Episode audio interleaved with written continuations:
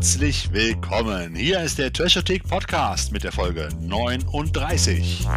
Heute mit jeder Menge geiler Filme, galaktisch irren Spielzeugpreisen und allem, was sonst noch so passiert ist. Und natürlich mit euren sommerlichen Gastgebern Thorsten und Sven.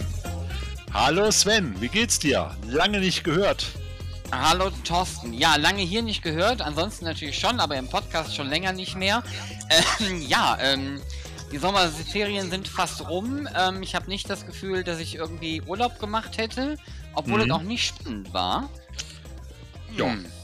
Also ich hab, war wirklich im Urlaub mit der Familie drei Wochen in der Eifel, eine Woche vor der Flut. Wir haben also noch das ganze, die wunderbare Eifel im Originalzustand gesehen und danach kam dann der große Schock. Aber es war trotzdem schön, weil wir wussten ja nicht, was danach kommt. Und äh, ja, ansonsten äh, habe ich definitiv keine Olympiade geschaut. Das hat mich irgendwie gar nicht interessiert. Auch, auch wenn da nicht viele Zuschauer waren, es waren doch jede Menge Menschen wohl. Und viele Menschen machen mich gerade immer noch ein bisschen nervös, sage ich ganz offen und ehrlich. Und äh, ja, ansonsten habe ich auch viel gearbeitet und äh, ja, wir hatten, glaube ich, beide ganz gut zu tun zwischendurch und äh, auch jetzt wieder. Und äh, aber wir machen diesen wunderbaren Sommerpodcast, die sogenannte Sommernachlese. Und äh, nachdem wir einen kleinen Rückblick darauf hatten, was denn äh, im Sommer so passiert ist, würde ich vorschlagen, schwenken wir jetzt dazu um, was denn so alles hätte passiert sein sollen. Äh, ja, aber Moment, unseren, Thorsten, du bist ja. jetzt nicht ordentlich auf die Frage eingegangen. Jetzt bist du endlich 50 was? und hast immer noch viel Spielzeug im Regal. Ist das jetzt für dich was anderes? Also ich meine, hat dein Geburtstag da ich wollte die Frage eigentlich anders aufziehen. Ich wollte ja eigentlich fragen, einer von uns ist 50 geworden. Ihr könnt ja mal raten, wer. Aber, Aber ich glaube, das war allen ohnehin schon klar. Also. Vielen Dank. ja, aber das wird sich auch nicht ändern. Das wird sich auch mit 60 oder 70 hoffentlich nicht ändern, sofern ich in dieser Altersgruppe noch erreiche. Aber ähm, äh, ja, was soll sich daran ändern mit 50? Ist genau wie 49 oder mit 51. Ich habe immer so schöne Sprüche bekommen, ja, komm richtig nicht oh, 50 ist das neue 30. Das sagen die aber prinzipiell immer nur jüngere Leute in der Hoffnung, dass es wirklich nicht so schlimm wird. Weil ich habe schon manchmal das Gefühl, dass an manchen Tagen 50 das neue 60 ist. Es gab auch Tage, da habe ich mich auch entsprechend gefühlt. Und das heißt nicht, dass ich wild gefeiert habe, ganz im Gegenteil. Äh, nö, wir haben uns einen schönen Tag gemacht und gut ist, aber ja, man sollte sich, glaube ich, von dieser Illusion verabschieden, dass man mit 50 noch so agil und so fit und generell so toll ist wie mit 30. Ähm, das passiert definitiv nicht. Und wie gesagt, deine Spielzeugfrage beantworte ich gleich dann nochmal in unserem Spielzeug-Special. Da wirst du sehen, dass ich auch mit 50 oder dass ich mit 50 meine Leidenschaft für Spielzeug nicht unbedingt äh, abgeschwächt oder verringert hat.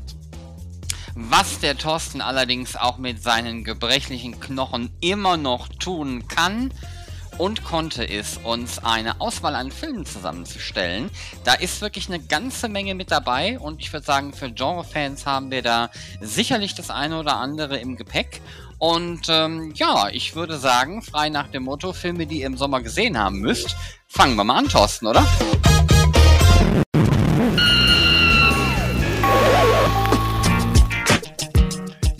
Einen Film, den ihr im Sommer auf jeden Fall gesehen haben müsst, den wir jetzt aber nicht nochmal länger besprechen, weil wir schon in der letzten Special-Folge darüber gesprochen haben, ist natürlich Godzilla vs. Kong, ähm, wo ich ja das Glück hatte, dann mit dem Kai zusammen in der Presseverführung in Köln im Cinedom das Ding im Juni äh, irgendwann zu gucken und auf großer Leinwand in Englisch. Und ich muss aber noch dazu anmerken, ich habe ihn dann mittlerweile auch mal über Sky Ticket auf äh, Deutsch geguckt und stelle dann fest, als jemand, der ja für deutsche Synchronisationen immer so sozusagen die Fackel hochhält oder die Fahne hochhält, sagt man, glaube ich.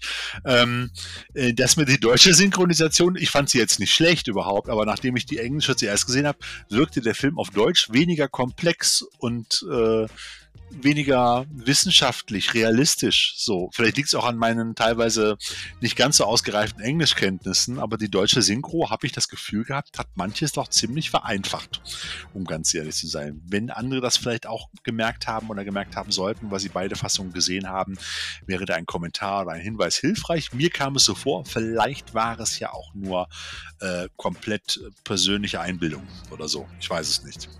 Aber ich fand es ganz amüsant, äh, dann erst die englische und dann die deutsche Fassung zu gucken, was ganz lustig war. Der Film ist genauso gut, es macht Spaß, es ist ein richtig geiles, großes, knalliges Popcorn-Kino. Und wenn dann irgendjemand sagt, also der hat mir nichts Neues gebracht oder ich fand den intellektuell jetzt irgendwie nicht so spannend, da war mir einfach zu wenig, zu wenig äh, Nachdenkliches drin, dann sage ich, ja, dann geht halt in einen anderen Film. Ich glaube nicht, dass man in einen King Kong und Godzilla-Film geht, um sich intellektuell stimulieren zu lassen. Oder ist das deine Wahl dann als erstes? Für den Fall, dass du dir einen Film in dieser Richtung angucken möchtest, lieber Sven.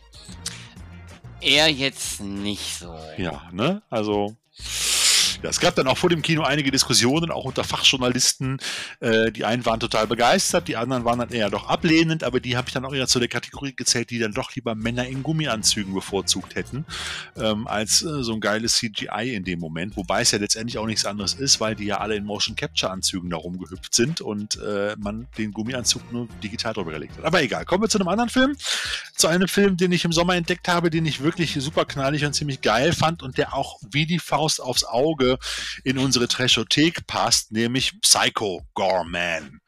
Ähm, ein ziemlich abgefahrenes kleines Trashmeisterwerk von Regisseur Steven Konstanski oder so ähnlich ausgesprochen. Ne, Kostanski. So. Ähm, da komme ich gleich nochmal drauf zu sprechen. Der Typ ist in meinen Augen so der neue Trash-König eigentlich. Den sollten wir im Blick behalten. Da kommt, glaube ich, jede Menge geiler Scheiß noch auf uns zu. Aber vielleicht ganz kurz zur Handlung. Es geht um die Geschwister Mimi und Luke, beide so ungefähr 12, 13 Jahre alt. Ähm, und die erwecken beim Spielen ganz zufällig einen uralten außerirdischen Tyrannen und äh, aus seinem Grab. Und die aufgeweckte Mimi entdeckt zusätzlich noch einen magischen Edelstein, mit dessen Hilfe sie den ultra brutalen Möchtegern-Herrscher kontrollieren kann. Und so sorgen die Kids mit ihrem neuen Freund, in Anführungsstrichen, aus fernen Galaxien für mächtig Wirbel in dem Provinznest, in dem sie da wohnen. Als dann noch die Anführer also bislang klingt es wie ein Spielberg-Film aus den 80ern. Ja, es ist wie E.T., nur ab 18. so, so, ein bisschen. Ja, und der sieht nicht ganz so nett aus wie E.T., hat nicht so große Kulleraugen. Ja, der Psycho Gorman, der spricht auch die ganze Zeit so. Ja, ähm, und äh, als dann noch die Anführer des Universums ihrem alten Gegner einen, eine sogenannte Vernichtungssquad äh, rüberschicken auf die Erde, ist die Kacke vollends am Dampfen. Und so geraten Mimi und Luke zusammen mit ihren grenzdebilen Eltern, die ich wirklich herrlich fand, in einen ultimativen Kampf der Galaxien und das Ganze quasi fast hinter ihrem Haus. So, und ähm, das Geile ist bei diesem Film, er hört sich nicht nur bekloppt an, er ist bekloppt. Von der ersten bis zur letzten Minute. Das zieht sich wirklich durch. Du hast eine geile Atmo. Das ist so sehr skurril alles, sehr trist, wo die da wohnen. Die Eltern sind so fürchterliche Eltern, beide kurz vor der Scheidung oder dem gegenseitigen äh, Mord. Äh, so der, der Vater, der totale Loser, der sagt dann seiner Tochter, jetzt geh rein ins Haus. Nein, ich mach das nicht. Okay, dann lass das. Ist dein Essen auf? Nee, ich mach das nicht. Ja, okay, dann nicht. Jemand, der alles ausdiskutieren möchte und eigentlich so den Sinn seines oder sein ganzes Leben an seinen Augen vorbeiziehen sieht. Die Mutter versucht immer noch sich aufzubäumen. Die Tochter selber, Mimi, eine wirklich anstrengende, nervige, super kackbratzige, super klugscheißerin, die eigentlich immer das Heft in der Hand hält und den Rest der Familie tyrannisiert.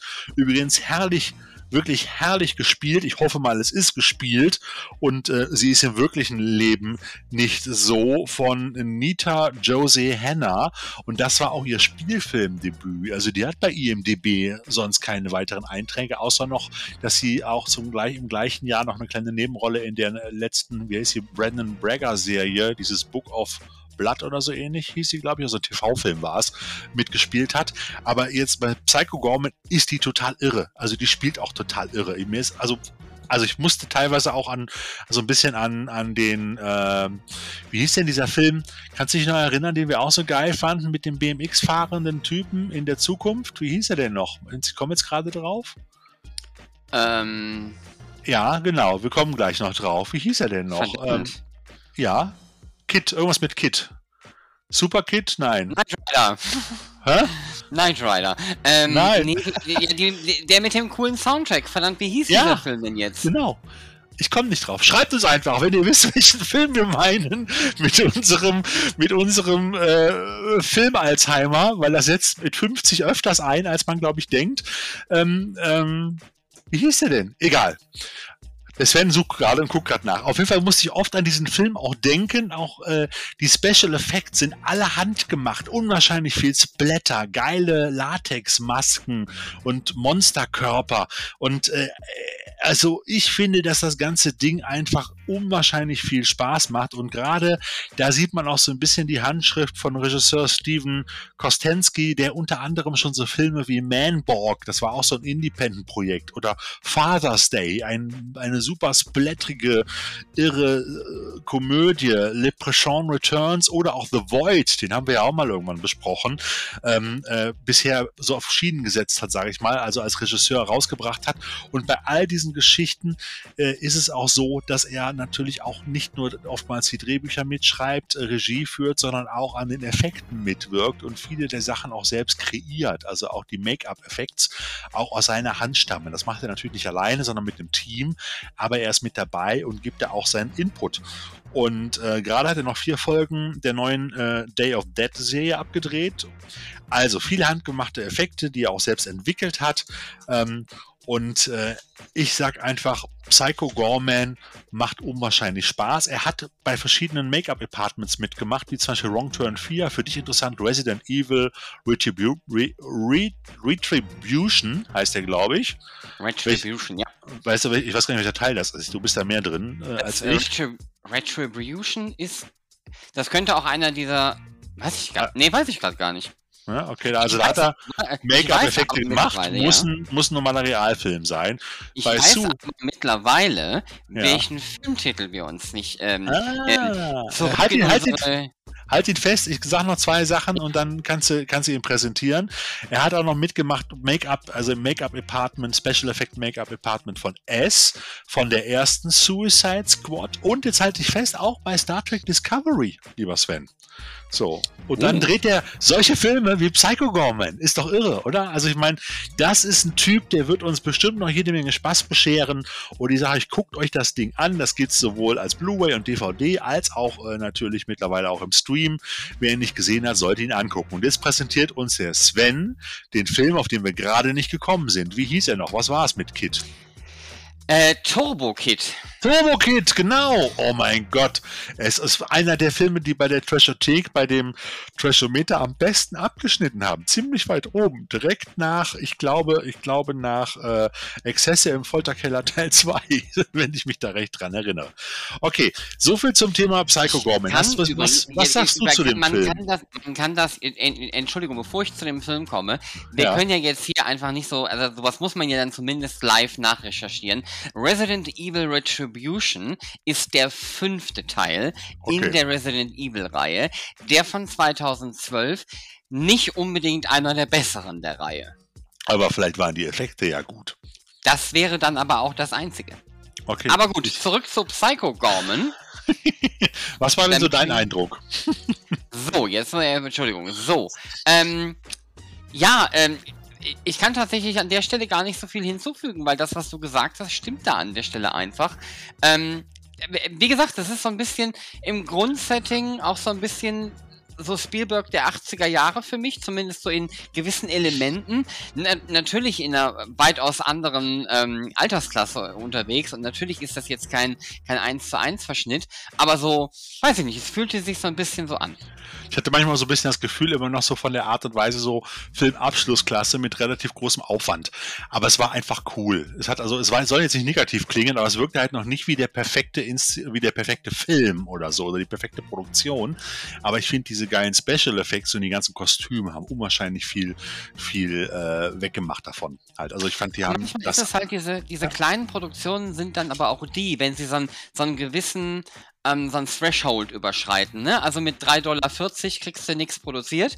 Aber wenn, wenn die Filme super klein sind, aber trotzdem genug Budget haben, um, um gewisse Dinge umsetzen zu können, dann sind das oder entstehen da ja oftmals einfach auch die richtigen Filmperlen, weil du da einfach nicht so riesen Kompromisse machen musst. Ähm, wie zum Beispiel, wenn du, weiß ich Captain America verfilmst oder was auch immer. Da hast du ein anderes oder irgendeinen anderen Blockbuster. Das heißt also, manchmal sind gerade diese kleinen und dann natürlich nicht so hoch ja, polished Productions, also die natürlich ähm, noch an der einen oder anderen Stelle ein bisschen ungeschliffen sind. Ähm, ich glaube, dass da sich aber tatsächlich mehr versteckt als im Blockbuster-Bereich. Das auf jeden Fall. Also wie gesagt, wir werden, wir werden bestimmt noch von Steven Kostensky hören und auch sehen vor allen Dingen. Und da freue ich mich schon drauf. Also wer ihn noch nicht gesehen hat, Psycho Gorman ist für Treasure Tekare ein absolutes Muss in der Watchlist äh, auch noch in diesem Jahr. Also ein Film, wenn ihr nicht schon gesehen habt, den ihr gesehen haben müsst. Der nächste Film ist auch jetzt nicht so der typische, wie du so schön gerade gesagt hast, polished Film, der Hochglanzfilm. Ja, das liegt vielleicht auch unter anderem an dem Hauptdarsteller, der da mitspielt, wobei der auch in den unterschiedlichsten Produktionen mitgespielt hat. Aber Sven, was können wir denn oder worum geht es denn oder wie auch immer? Erzähl uns was. Du machst jetzt den Aufmacher zu Willy's Wonderland. Bevor ich in die Details gehe bei Willy's Wonderland, möchte ich, und das tue ich jetzt live in dieser Sendung, Thorsten, ich möchte einen Antrag zur Geschäftsordnung der Trashothek stellen, dass wir eine neue Kategorie einführen, und zwar der Nicolas Cage Film des Monats. Der Mann produziert mittlerweile in einer derart hohen Taktfrequenz, dass der mehr Filme produziert, als wir tatsächlich in unserem unregelmäßigen Zyklus abdecken könnten mit dieser Kategorie. Das heißt, ähm, da werde ich definitiv nochmal drauf zurückkommen, auf diese Idee. Ähm, ihr habt es also, wenn ihr es vorher nicht gewusst habt, dann wisst ihr es jetzt. Wir reden über ein weiteres, ja schon vielleicht auch Meisterwerk von Nicolas Cage. Jetzt ist aber das Problem an der Geschichte, der produziert in letzter Zeit einfach so viele Knaller, da weiß man dann oftmals auch nicht so ganz genau, ob das jetzt doch vielleicht einfach nur mittlerer Durchschnitt ist oder auch einfach vielleicht ein bisschen Käse oder eine Oscar-Perle. also, die, die Linie ist da sehr ähm, dünn und. Sie geht äh, von 0 bis 120, sag es so. Also ich habe ja versucht, mal einfach die Filme aus den letzten zwei Jahren mal von ihm zu gucken. Ich bin noch nicht bei. Also da ist wirklich alles bei. Von total kleiner Independent Billig-Scheiß-Produktion bis äh, irgendwie Independent Arthouse über guter Anspruch bis hin zu absoluten Trash und Gurken und mega geilen absoluten Knallern, wo man auch sagen kann, ey, warum ist das Ding einfach nicht im Kino gelaufen? Ähm, da ist alles dabei dabei. Aber jetzt kommen wir zu Willy's Wonderland. Übrigens, wenn wir, wenn wir Nicolas Cage-Filme besprechen wollen, den Cage-Film des Monats, warum nennen wir den Podcast nicht einfach um vom Tischothek-Podcast in den Nick Cage-Film? Podcast sozusagen. Denk hm. mal drüber nach. Nein, ich also bin mir nicht sicher. ich glaube, wir würden mehr Zuhörer bekommen. Das könnte sein. Jedenfalls, wir reden über Willy's Wonderland. Ähm, Nicolas Cage strandet als wortkarger Einzelgänger mit seinem PS-Boliden in einem abgelegenen Provinzkaff. Um die Reparatur seines Wagens bezahlen zu können, erhält er ein merkwürdiges Angebot. Bis zum nächsten Morgen soll er den schon länger geschlossenen Freizeitpark Willy's Wonderland auf Vordermann bringen. Scheinbar ein leichter Job, der dank eines Flippers und genug Energy Drinks noch attraktiver wird, bis die Nacht hereinbricht. Denn dann dann schleichen plötzlich blutrünstige animatronische Puppen durch das Labyrinth und suchen sich ihre Opfer. Als dann auch noch eine Gruppe Teenager mit eingeschlossen wird, muss der neue Hausmeister die Fäuste fliegen lassen und nach kurzer Zeit ist klar, nicht er ist hier mit ihnen gefangen, sondern sie sind hier mit ihm gefangen. Mm. Bada boom, bada boom, bada boom.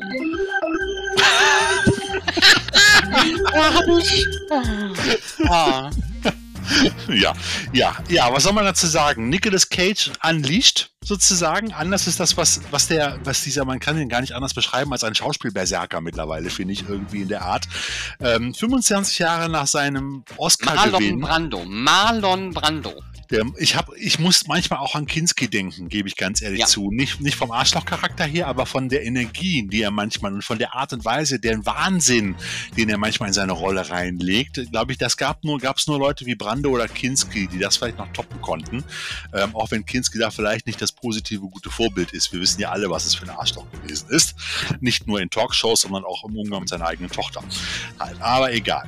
Also ich finde, dass er 25 Jahre nach seiner, nach seinem Oscar Oscar gewählt. Das dürfen wir ja nie vergessen. Nicolas Cage hat ja einen Oscar bekommen für Leaving Las Vegas und hat auch früher so, so, so fürchterliche Schnulzen gedreht. Also auch so, so Dinge, wo man sich als Freund neben seiner Freundin am liebsten gerade irgendwie erschossen hätte, weil die Filme so fürchterlich waren. Wie ich denke an. Moment, aber City of Angels war richtig groß. Das war, ja, das, das ist der Film, den ich damals überstehen musste und der war fürchterlich. Den ganzen Film lang Nicolas Cage mit seinem fürchterlichen, angeschossenen Rehgedächtnisblick, wo er da immer in die Kamera guckte und alle Mädchen schmolzen dahin und der sah aus. Ich habe gedacht, mein Gott, hat der gerade irgendwie Verdauungsprobleme oder irgendwas. Also, das ist der Film, den werde ich nie wieder gucken. Und da würde ich das, den verzeih ich Nicolas. Ich verzeihe Nicolas Cage alles, nur den Film nicht. Ganz ehrlich. Komme ich nicht drüber weg. Das ist, mir fehlt dir, das war übrigens das Remake von Wim Wenders, Der Himmel über Berlin. Das will ich nur mal das sagen. Das wissen wir alle. Wir wissen ja? auch, dass Alanis Morissette den Titelsong beigesteuert hat. Und ah. wir wissen, dass in diesen Jahren nun mal jeder männliche Action-Mensch oder aber große Schauspieler irgendeinen Film mit Meg Ryan drehen musste. So, und ja. das war jetzt nun mal seiner. Das, ja. Es gibt nun mal Regeln, Thorsten. Aber zurück, also, wir kommen ja vom Thema ab, weil City of Angels ist per se nicht ganz unsere ähm, Alley hier, sagen wir das mal so. Thorsten, zurück zu Willy's Wonderland, bitte. Ja, man muss sich überlegen, warum Nicolas Cage so viele Filme dreht. Ist es eine ungebremste Schauspiellust oder sind es viele unbezahlte Rechnungen? Aber wie du es vorhin schon gesagt hast, so oft wie in den letzten Jahren stand er wohl nie vor der Kamera. Und der, ich sag mal so, ehemalige Blockbuster Blockbuster-Garant. Äh, ist jetzt immer dabei, viele, viele kleine Produktionen und Gurken und auch abgefahrene, schrille Filme für uns Trash-Freunde zu veredeln. Und das macht einfach Spaß. Ob es so Sachen, so super Trash-Geschichten. übrigens gerade, Thorsten. Ja. Ich frag mich, ob Nicolas Cage nicht vielleicht einfach ein super interessantes Leben hat und die einfach die Kamera draufhalten. Das kann natürlich auch sein. Das vielleicht, These, wäre ja nochmal was, vielleicht sollten wir doch nochmal einen Nicolas Cage Podcast aufsetzen, so Cage Confidential oder so. Auch wir sind ja heute Abend kreativ on fire, kommen allerdings mit unseren Filmen nicht durch. egal. egal, aber egal, ob, ob Super Trash, wie zum Beispiel, ich erinnere mich an Primal, wir haben mal drüber gesprochen, oder auch jetzt vor kurzem noch Jiu-Jitsu, wo er nur, nur eine kleine Nebenrolle hatte, aber da den großen, den großen Übervater spielte. Ähm, äh, ich denk, erinnere mich noch an, wie hieß der noch, Duell der Zauberer von Disney, der ja auch so der absolut war gar Trash nicht war. schlecht. Der war gar nicht also, schlecht. Ich habe den gesehen und habe mir gedacht, was ist das denn? Ja, aber der war, ich fand, ich fand den ja. ulkig und also. Ja, großartig. also ne, auch da der fällt, fällt für mich so unter Trash oder auch so Arthouse-Trash-Geschichten wie die von uns gefeierten äh, Feuerwerke Mandy oder die Farbe aus dem All. Du erinnerst dich noch gar nicht so lange her, der absolute Knaller eigentlich unter den letzten Cage-Filmen. Nicolas Cage gibt scheinbar bei diesen Filmen eigentlich immer alles. Und das muss man einfach so sagen. Und das gibt er auch bei diesem Film. Und das Geilste ist natürlich, und damit greife ich vielleicht ein bisschen was vorweg, er hat in diesem Film, und das tut dem Film überhaupt keinen Abbruch, keine einzige Textzeile. Sehr witzig, wenn man sich übrigens das Making-of dann auf der Blu-ray anguckt, wo der Regisseur dann in so einem Kommentar am Rande sagt, übrigens ist Nicolas Cage der perfekte Mensch und sie hätten ihm die Dialoge auf den Leib geschrieben und er hätte es super umgesetzt, so nach dem Motto. Und ähm, ich habe es auch nach zehn Minuten nicht vermisst, um ganz ehrlich zu sein. Also es war schon, ja. Also wir dürfen uns freuen, ihr dürft euch freuen. Also Willy's Wonderland hat auch schon so ein bisschen Kultstatus. Ich würde, würde den Film ja, wenn man den nochmal gucken würde, als Doppelpack mit Drive Angry als Vorfilm angucken. Da hätte man fast das Gefühl, er kommt als Charakter aus Drive Angry, fährt einfach weiter durch die Welt und wird dann wie in, in äh, äh hier in Willy's Wonderland erledigt er so verschiedene Aufgaben als in Anführungsstrichen Hausmeister. So wird er auch in dem Film und auch bei IMDB einfach nur genannt, der Hausmeister. Und ähm, ich hätte gerne noch mehr Abenteuer dieses Hausmeisters jetzt von Nicolas Cage. Ich finde, Willy's Wonderland schreit nach einer Fortsetzung mit einer richtig geilen weiteren Geschichte. Ich habe mich auch immer so ein bisschen an Meet the Feebles äh, erinnert gefühlt. Also gerade dann, wenn er gegen diese animatronischen Figuren da kämpfte, das war schon ziemlich abstrus und die Figuren waren auch teilweise ziemlich eklig und sahen auch ziemlich cool aus eigentlich für so eine kleine Produktion. Ähm, was war denn deine Lieblingsfigur? Ähm, ich wollte gerade was anderes fragen. Hast du vielleicht auch so einen Jeopardy-Sound? So einen Jeopardy-Sound? Nein, habe ich nicht. Meinst du so ein Bing, Bong, Bing, Bong, Bing? Ja. Damit wollte ich andeuten, wir sollten mal weitermachen. Oh. Danke. So, und.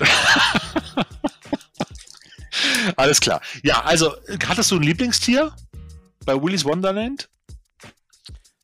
Ein Lieblingstier? Also von diesen animatronischen Puppen. Ich fand den Gorilla super. Nee. Nee, hattest du nicht? Nee, hatte ich nicht. Nee, nee. Nun gut, also wie gesagt, guckt euch den zusammen mit äh, Drive Angry an. Im Doppelpack macht das wirklich Spaß und ähm, es gibt übrigens, das wollen wir vielleicht noch ganz kurz erwähnen, neuen Stoff in der Pipeline von Nicolas Cage. Da dürfte der sicherlich wieder in einem unserer nächsten Podcasts dabei sein. Ich habe gestern nämlich erst den Trailer, den werden wir auch verlinken, zu Prisoners of the Ghostland gesehen. Einen, äh, nennen wir es mal, ein lustiges oder irres Asia-Fantasy-Spektakel, wo er mit einem explosiven Anzug losziehen muss und ich glaube, die Tochter des Chefs da zu befreien. Ich weiß es gar nicht mehr, was es war. Es hat so ein bisschen was von die Klapperschlange und wo, wo durfte man noch explodieren? Ich weiß es schon gar nicht mehr. Es gab noch so ähnliche Filme. Einiges davon sah halt auch genauso aus wie bei Kill Bill. Also genau, also der, klar, ja. diese, diese klassischen äh, Kampfszenen dann. Also der Film sieht schon sehr merkwürdig aus, aber deswegen nicht uninteressant. Aber das ist zumindest etwas, ähm, da habe ich zumindest ein Glas Rum Cola daneben stehen, für den Fall, dass es zu merkwürdig wird ich behaupte mal, du brauchst es. ist, so wie der Trailer aussah, brauchst du es. Und die, das, das andere Ende der, der, der, der, der, der Varianz oder das andere Ende der, wie sagt man so schön, des Spektrums, zeigt er dann in seinem übernächsten Film, der auch schon abgedreht ist und in Amerika gelaufen ist, wo sich die Kritikerinnen förmlich überschlagen haben, dass der Film eines der oder einer der besten Filme des Jahres sei und ein absolut irrer Nicolas Cage und so weiter. Jetzt im positiven Sinn ist The Pig. Da spielt er nämlich den etwas verzottelten Besitzer eines Trüffelschweins, das, der in Wyoming im Wald lebt und da irgendwo sie Trüffel sammelt und dann wird das Trüffelschwein, weil es wohl so gut ist, entführt und er zieht los, um sein Schwein wiederzuholen. So, und äh, guckt euch den Trailer an. Einfach nur Pig. Das sind zwei der Filme, die demnächst mit Nicolas Cage noch auf euch zukommen. Aber Willy's Wonderland Guckt ihn euch an, wenn ihr keine Angst habt vor merkwürdigen, blutrünstigen animatronischen Puppen, äh, die sich mit einem wortlosen Nicolas Cage rumprügeln. Auch da gab es den ein oder anderen schönen Splatter-Effekt. Kommen wir zu unserem nächsten Film und da bin ich mir nicht sicher, Thorsten. Beide Titel haben derzeit unangenehme Konnotationen. Project Rainfall, das ist jetzt vielleicht gerade auch nicht so glücklich die Formulierung. Und wenn man sagt Project Reinfall, dann fühle ich mich an die gesamte Bundestagswahlkampagne, an alles, was da passiert, erinnert. Von daher, egal wie man es jetzt hier sagt, ob nun Rainfall oder Reinfall, das tut dem Film selber ähm, nicht weh. Und du wirst uns zunächst ein bisschen was über den Film erzählen. Ja, Project Rainfall ist äh, quasi das Sequel eines kleinen, aber feinen australischen Invasionsspektakels namens Occupation. Vielleicht hast du den noch in Erinnerung. Da ging es auch um so eine Alien-Invasionsstory auf die auf die, auf die, auf die Welt, ganz klar.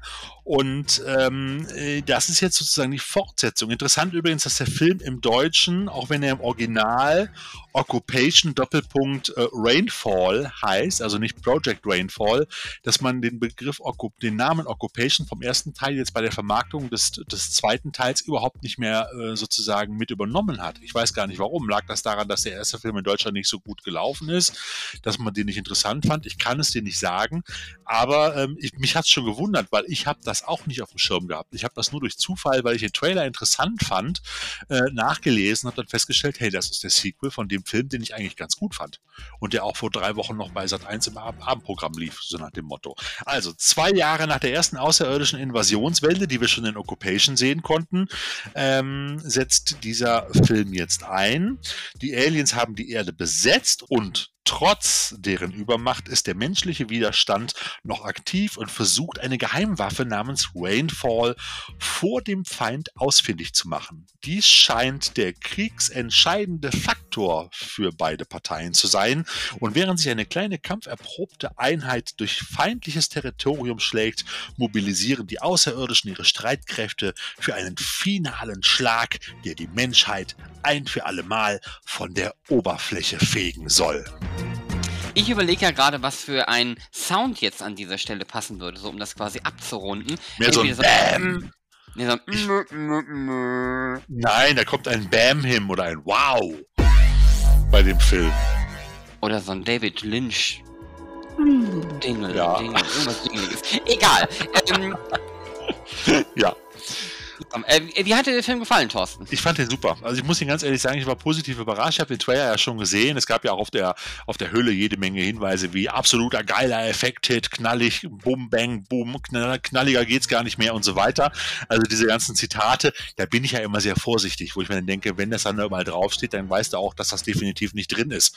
So bei den meisten Ankündigungen. Aber ich muss dir sagen, dass diese, diese kleine australische Produktion ähm, irre, also nicht irre, aber ich fand es faszinierend, was mir da auf die Netzhäute gebeamt wurde. Also das hat echt Spaß gemacht. Ich dachte, ja, da kommt jetzt so eine kleine Alien-Gurke, so aller Asylum, wie man sie dutzendfach bei Real oder den gibt es ja gar nicht mehr oder im normalen Supermarkt auf dem Wühltisch irgendwie bekommt für 5 Euro. Ähm, aber dann wurde es wirklich echt großes Kino und der Film hat mich wirklich begeistert. Also das war schon, war schon richtig cool. Viel Action, durchaus detaillierte Story, Luftkämpfe im Stil von äh, Independence Day oder auch Star Wars, gute Effekte und eine abwechslungsreiche Besetzung Besetzung. Also die lassen den Film wirklich, wirklich größer wirken, als er eigentlich tatsächlich ist. Ja, da gibt es auch hier und da ein paar Handlungsstränge, die dann plötzlich abrupt enden oder wo man das Gefühl hat, da ist vielleicht das Geld ausgegangen. Dann, dann gab es die eine oder andere Frage, warum ist das jetzt so? Aber das hat einfach dem Ganzen keinen Abbruch getan. Ich habe mir gedacht, ich gucke hier einen richtig geilen, großen Science-Fiction-Blockbuster. Das hat Spaß gemacht. Auch wenn die Schauspieler zwar gut besetzt waren, vielleicht nicht alle durchgängig so auf dem guten schauspielerischen Level unterwegs waren, wie man es von einem großen Blockbuster auch erwarten würde mit Superstars. Aber es waren ganz gute Leute dabei, unter anderem ja auch zum Beispiel äh, Temuera äh, Morrison, den, der nicht nur im ersten Teil von Occupation mitgespielt hat auf der Besetzungsliste, sondern der auch der Boba Fett bei The Mandalorian gewesen ist. Und da kann man natürlich auch so ein bisschen dem Star Wars-Feeling schon ein bisschen näher, wenn man solche Leute mit dabei hat. Also ich fand ihn gut. Wie fandst du ihn denn? Ich, äh, vielleicht wiederhole ich mich jetzt heute Abend, aber auch dem ist tatsächlich nicht so viel hinzuzufügen, lieber Thorsten. Vielleicht hast du heute Abend einen dieser Abende, in denen du es einfach schaffst, mit deinen Worten alles zu erreichen dann sollte ich das vielleicht woanders ansetzen und nicht hier in so einem Trashothek-Podcast vergeuden, dieses Talent. Das wäre eine Überlegung wert an dieser Stelle. Ich, äh, ich, ich, glaube, Sven, das ist nett von dir gedacht, aber ich glaube, so, so toll ist es dann nun doch nicht. Und ich habe übrigens an dieser Stelle noch einen Tipp oder auch, wie ihr jungen Leute da draußen sagt, einen Lifehack. Wer nämlich Spaß an solchen Invasionsstories hat, dem empfehlen wir die Skylines-Trilogie. Ähm, während der erste Skylines noch als Independent-Produktion mit einem gewissen Anspruch auf aufbegehrte, ist der zweite Teil, Beyond Skylines, also der absolute Trash-Knaller, ähm, der die anfänglichen Grundelemente des ersten Teils parallel aus einer anderen Perspektive miterzählt um dann ähm, ja quasi zu so einer zu einem voll durchgeknallten Roundhouse-Kick gegen Aliens zu werden. Also richtig, ja. richtig amüsant das Ding und vor allen ja. Dingen gut produziert. Also keine 930 Milliarden Dollar Budget, aber gut gemacht. Ja. Und der dritte Teil ist dann in der Tat anders. Äh, das ist nämlich eher so eine Art, weiß ich nicht, Stargate meets Starship Troopers und auch noch ein bisschen Star Trek. Äh, von allem also etwas. Ähm, ist also schon eine Weiterentwicklung in der Storyline, würde ich jetzt mal so sagen. Auch nicht schlecht, also auch gut, aber anders. Also es ist schon ein interessanter Wandel, den diese Trilogie durchgemacht hat, vor allem wenn man auch da wieder weiß, dass auch da wieder überall der gleiche Regisseur und auch Autor sozusagen dahinter steht, immer die gleiche Person, die dann das Ganze immer weiterentwickelt hat. Auch kleine Independent-Produktionen am Anfang und wird dann immer so ein bisschen größer. Also guckt mal rein, Skylines ist, äh, macht Spaß, ist interessant. Wie gesagt, wer den ersten Film super geil findet, wird beim zweiten vielleicht ein bisschen überrascht sein, weil sich das wirklich stark wandelt. Gerade mit Frank Grillo in der Hauptrolle. Ähm, weiß man ja schon, was man so ein bisschen zu erwarten hat. Also da stehen mehr die Roundhouse-Kicks im Vordergrund als vielleicht irgendwie intellektuelle Alien-Invasionsgespräche. So, und äh, aber es macht Spaß und wer Bock auf sowas hat, kann sich sowas, glaube ich, gut und gerne angucken.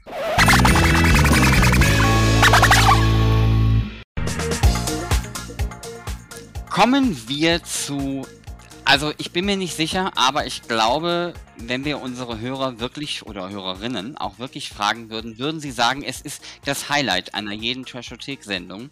Es geht nämlich um das Gewinnspiel. Deswegen seid ihr hier, deswegen folgt ihr diesem Podcast und wir enttäuschen euch an dieser Stelle nicht. Auch heute gibt es ein Gewinnspiel, denn wir verlosen in jeder regulären Episode, in jeder regulären Podcast-Folge unter allen Kommentaren bei Anchor oder Facebook einen unserer wunden Umschläge. Nein, natürlich unsere Wunderumschläge mit einem bekloppten Film, einem wunderbar trashigen Tinnef-Gimmick und etwas für Schleckermäulo. Schleckermäulo. Das lassen wir drin, lieber Sven. Etwas für Schleckermäuler.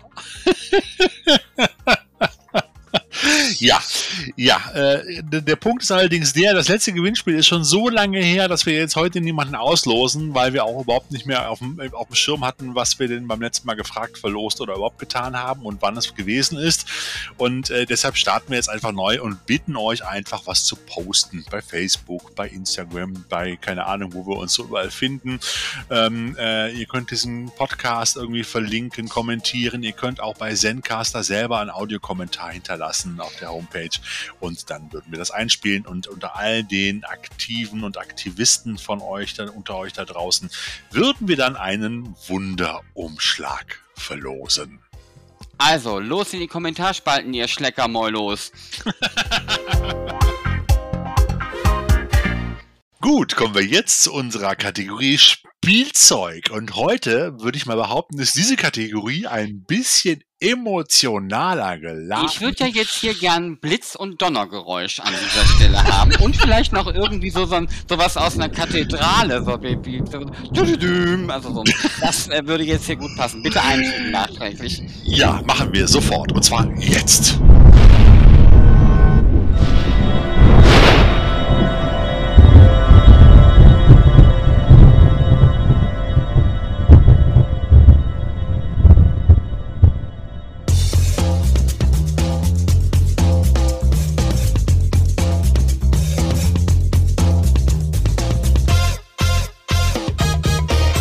Okay, ich frage mich, lieber Sven, und das hast du in den letzten Wochen sicherlich schon mitbekommen, weil sich so ziemlich jedes zweite Telefonat von uns darum gedreht hat. Nein, das ist Blödsinn, aber es gibt schon so Momente im Leben, da fühlt man sich verarscht. Ich frage mich gerade, was ist verdammt nochmal mit Playmobil los? Ja, wir wissen alle, es ist ein Luxusproblem. Wir hören aber heute diesen Podcast oder ihr hört den, weil ihr euch auch ein bisschen ablenken wollt von dem Scheißdreck da draußen in der Welt, der überall passiert, egal ob es Klima, Politik oder andere Murks ist.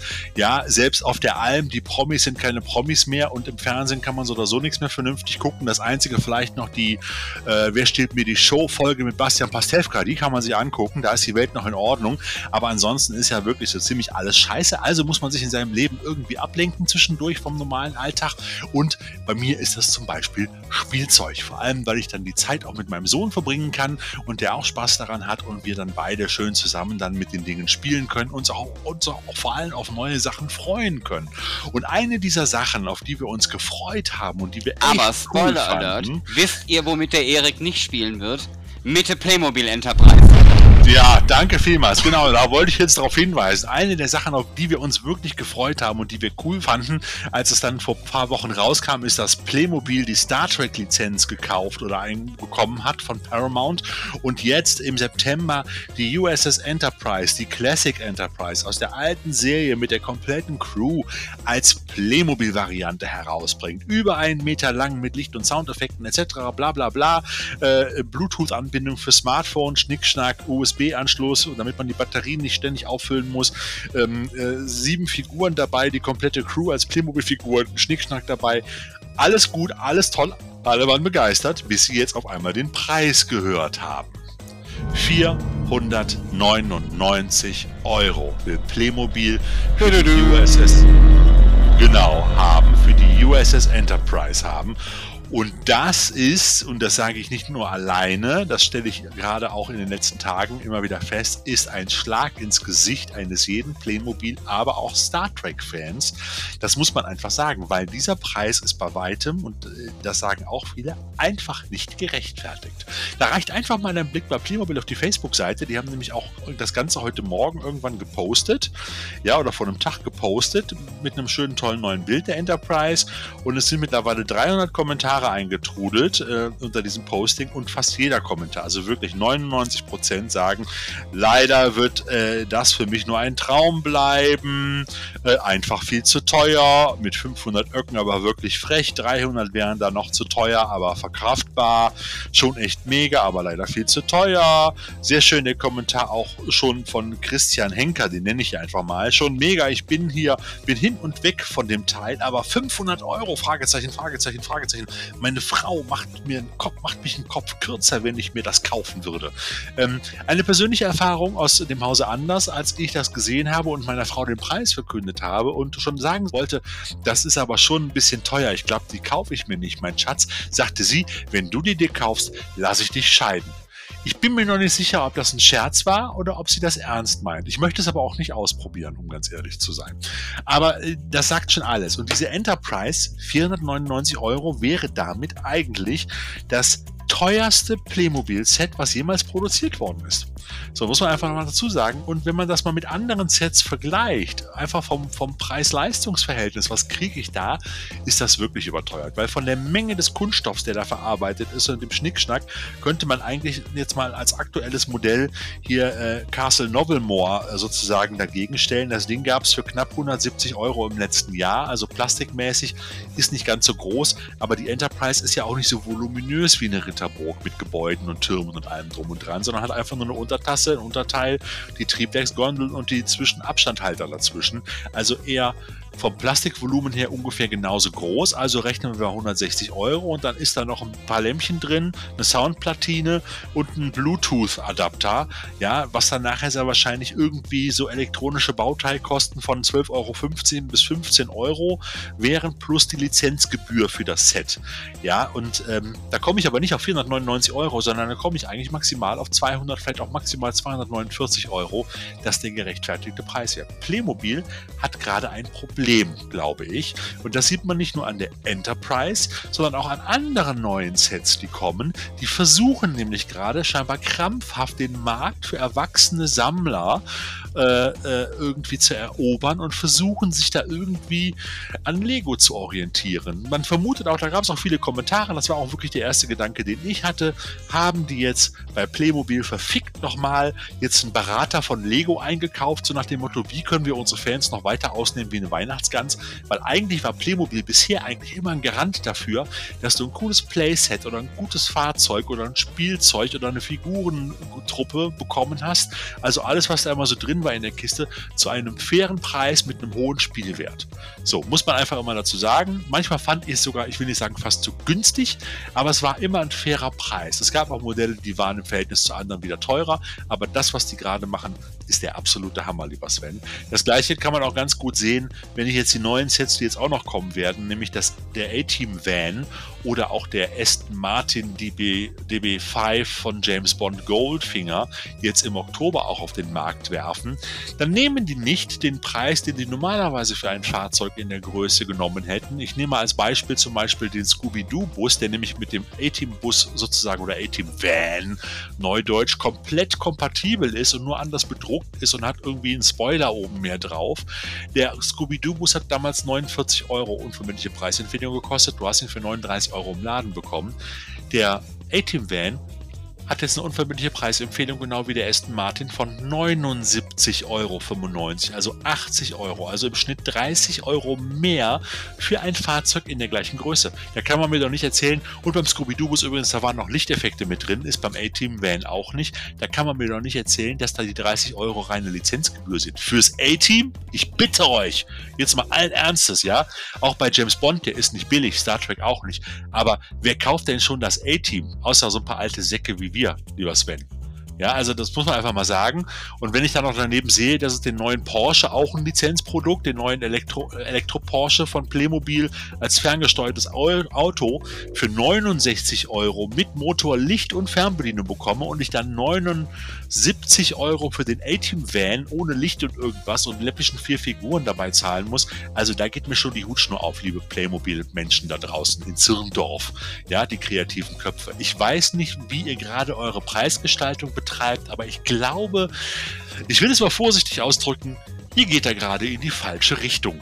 So, weil ich habe das Gefühl, dass ihr euch damit genauso beliebt und populär macht, wie es Lego in den letzten zwei, drei Jahren bei den Fans gemacht hat. Nicht nur durch Abmahnungen, sondern auch durch ständige Preisschrauben nach oben und immer schlechter werdende Sets. Jetzt will ich gar nicht sagen, dass die Sets von Playmobil schlecht sind. Ich finde die super. Ich finde auch den Aston Martin geil. Den A-Team Booster kann man drüber streiten. Der reizt mich jetzt nicht so, um ganz ehrlich zu sein, weil es vor allem Dingen auch das neue A-Team zu sein scheint aus dem Kinofilm von vor ein paar Jahren. Ähm, aber die Preisgestaltung ist absolut unter aller Kanone. Und das zieht sich ja nicht nur bei den Lizenzprodukten gerade durch, sondern das geht ja auch in die Eigenlizenzen. Also bei Novelmore gibt es gerade so eine wahre Sammelfigurenreihe äh, mit so einer Skelettarmee. Da gibt es zwölf Skelette zum Sammeln. Und ähm, die sind normalerweise waren die Sammelfiguren früher in so Blind Bags drin, kosteten dann 2,99 oder 3,99 je nach Reihe und Händler. So, und dann konnte man die sammeln. So, und jetzt haben die halt zwölf Skelette rausgebracht zu dieser Armee in so einem komischen Plastikbecher oder so einer Plastikdose mit Schraubverschluss oben, die aussieht wie ein grüner Skelettkopf. Und da ist dann nochmal so ein bisschen Plastikgranulat drin, womit man vermutlich sogar noch zwei weitere Skelette hätte, äh, hätte pressen lassen können oder pressen können. Dieses Granulat soll ja wahrscheinlich der Wüstensand darstellen. Den kann man dann schön auf den Tisch aufhäufen, das Skelett reinsetzen, sodass es aussieht, als kommt es gerade aus dem Wüstensand und will Blut. Ja, aber das Ding kostet nicht 3,99, das Ding kostet nicht 4,99 oder 5,99. Nein, es kostet 7,99 für eine kleine billige Skelettfigur von Playmobil, die nur halb so viel Plastik hat wie eine normale Playmobil-Figur. Und da frage ich mich, was soll das? Eine Figur, eine Plastikdose und ein Haufen Playmobil-Granulat, jetzt mal ganz ehrlich, was, was, was will man damit? Vor allen Dingen diese Dosen, das ist eine, eine riesige Umweltverschmutzung. Wenn ich mal sagen würde, die Verpackung ist der größte Scheiß. Das Einzige, was du daraus machen kannst, wenn du nachher deine Figuren zusammengesammelt hast und dann womöglich 25 Becher hast, wenn du bereit bist, 7,99 für den Scheiß zu zahlen, dann kannst du dir eine Halloween-Girlande machen. Und das wird wahrscheinlich die teuerste Halloween-Girlande, die du jemals gebastelt hast. Bist du noch wach? Ich möchte an dieser Stelle bemerken, dass ich zum einen noch wach bin, zum anderen, ich bin mir ziemlich sicher, wenn mich an meinem Sterbebett jemand fragen würde, hast du irgendwelche, ähm, ja, also Regrets, ich weiß, äh, bereust du irgendwas? Dann würde ich, glaube ich, antworten, bei dieser einen Podcast-Folge, als der Thorsten einen gigantischen Altherren-Rant abgeliefert hat, nicht die Kontrolle über die Soundeffekte gehabt zu haben. Das hätte das Ganze erheblich, ja, aber ich will nicht sagen bereichert, weil es ja auch ohnehin schon ähm, ein Erlebnis für sich. Aber vielleicht, ich weiß nicht. Aber ich, was ist, ich hätte gern die Chance gehabt. Was ist denn ähm, dein Gefühl bei der Enterprise? Jetzt sag mal ganz ehrlich, du hast sie da auch geil gefunden, hast gesagt, finde ich cool, auch wenn es ein bisschen drollig ist, weil Playmobil. Aber du hast ja auch gesagt, bei einem bestimmten Preis würde ich mir die eventuell auch kaufen. Halt. Ja, habe ich tatsächlich gesagt. Und ähm, ja, das ist ein schickes Modell. Ähm, und jetzt auch mal fernab der, der, oder vielleicht ist das auch der Grund, warum ich da nicht so emotional bin. Ich habe dann irgendwann gesagt, ich habe demnächst hier so eine riesen Enterprise D, die ich gerade zusammenbaue, dann brauche ich nicht noch so ein zweites Ding. Und ähm, das ändert aber nichts daran, dass ich das Modell wirklich gut finde. Also ich finde es auch schön, ähm, dass Playmobil da ähm, bei der Star Trek-Lizenz was gemacht hat, ähm, weil es ja letztlich auch bedeutet, dass mehr Kinder eventuell auch durch Zufall mit dem Thema Star Trek in Berührung kommen und ähm, oder kämen würden. Denn, also ne, die Hoffnung wäre ja, jo, die Kinder zufällig Star Trek Spielzeug und gucken sich die Serie an, werden neue Fans. So lebt ja so ein Fandom auch weiter. Aber die Wahrscheinlichkeit, dass recht viele Kinder von ihren Eltern ein 499 Euro Modell dahingestellt bekommen von etwas, das jetzt nicht Paw Patrol ist oder irgendwie sowas, was ohnehin hip ist. Das, ähm, die Wahrscheinlichkeit möchte ich jetzt mal als eher gering einschätzen. Und das ist halt auch das, was mich dann einfach so ein bisschen stört an der Geschichte. Ja, die versuchen natürlich dann auch den, den Fans quasi das Geld aus der Tasche zu ziehen. Aber ich bin da insofern etwas entspannter, weil ich dann da drauf gucke und sage, ja, Kinders, dann behaltet den Rotz halt. Also, denn das Argument mit dem, mit dem Van, ne, dass nur die andere Lackierung und die andere Verpackung und die paar Figürchen dann quasi für so eine Preissteigerung sorgen, ähm, das kann man ja jetzt auch nicht von der Hand weisen. Also, das ist ja dann einfach der Versuch, den eben erwachseneren Fans oder aber den, den, die sich entweder in die Vitrine stellen wollen oder aber die zum Beispiel auch so wie in deinem Fall häufig sagen, okay, ähm, darf gern in die Vitrine, aber der Kleine darf halt auch damit spielen. Ähm, auf diese Zielgruppe haben sie es halt einfach abgesehen und ähm, ja, da schmeckt mir diese Preissteigerung genau wie auch bei Lego. Alles, was du gesagt hast, schmeckt mir da nicht. Ähm, ich kaufe dann einfach weniger und fühle mich dann auch gar nicht so schlecht an der Stelle. Aber das ist nur meine Haltung. Das muss ja jetzt nicht jedermanns Haltung sein. Dem stimme ich auch voll und ganz zu, lieber Sven. Also das ist ja auch der Punkt. Ich bin ja bei Lego, bin ich ja auch mittlerweile auch schon weg bei vielen Sachen, wo ich sage, das ist es mir nicht mehr wert, liebe Leute. Ihr habt doch nicht mehr alle Tassen im Schrank. So, ich sehe auch, dass, dass diese Firmen leben müssen, dass die Gewinn erwirtschaften müssen und dass die auch verdienen müssen. Aber manche, bei manchen Sachen, da schlägt es mir dann doch durch und da habe ich schon das Gefühl, da wird der Fan echt verarscht. Also bei der Enterprise, das ist ja auch kein Kinderset. Da steht ja auf dem Karton sogar 18 plus drauf. Da wird ja ganz klar gemacht, das ist für Erwachsene. Das ist nicht für Kids. Ich hätte ja noch einen gewissen Preis akzeptiert, äh, wenn jetzt zum Beispiel auf der Brücke der Enterprise das große Display, der, der Kommunikationsschirm, ja ein echtes kleines LED-Display gewesen wäre. Die kriegst du ja in der Größenordnung, also halb so groß wie eine Postkarte oder so groß wie eine Visitenkarte, kriegst du die ja mittlerweile für ein paar Euro nachgeschmissen. Du kriegst ja auch Videogrußkarten für 10 Euro und so weiter. Ähm, das hätte ich ja noch, hätte ich ja noch einen gewissen Preis realistisch empfunden, aber das ist auch nur eine Halterung fürs iPhone. Du schiebst dann dein iPhone da rein und kannst dann über die App dann da ein paar lustige, ein paar lustige Sachen auslösen. Halt. Ja, schöne technische Spielerei, aber auch da sage ich, warum? bei dem Preis hätte ich mindestens erwartet, dass da noch, dass da noch wirklich ein LCD-Display da entsprechend drin ist ne, und, und noch ein paar andere Gimmicks. Aber ich sag mal, das Ding, so wie es da jetzt angeboten wird, ist wirklich nicht mehr wert, wenn ich es mit anderen Playmobil-Sets plus Lizenzgebühren extras einfach mal vergleiche, als 249, maximal 299 Euro. Und das schreiben auch viele. Also ganz viele schreiben, für 250 Euro oder 299 Euro hätte ich das Ding gekauft. Für den Preis kaufe ich es nicht. Und da gebe ich auch den Rat, das ist auch ein Fakt, es ist noch nie irgendein Playmobil-Set wirklich, außer vielleicht mal äh, der Martin Luther, da die Einzelfigur, aber ansonsten ist noch nie irgendein Playmobil-Set mal ausverkauft gewesen. Vor allem nicht die großen. Und die Sachen kriegt ihr hinterher nach einem halben, dreiviertel oder vielleicht auch nach einem Jahr für teilweise dem halben Preis nachgeschmissen. Und ich wage jetzt mal die steile These, einfach mal den Leuten zu sagen, wer, wer scharf auf das Modell ist, wartet einfach ab, guckt euch das an und dann werden irgendwann die Kaufhofs dieser Welt und auch die Smith Toys dieser Welt werden irgendwann die Riesenkartons von Playmobil wieder loswerden wollen aus ihren Regalen, weil die Platz brauchen und dann wird der Preis da drastisch fallen, wie das auch jetzt schon immer mit Playmobil Sachen ist, die ungefähr so ein Dreivierteljahr alt sind.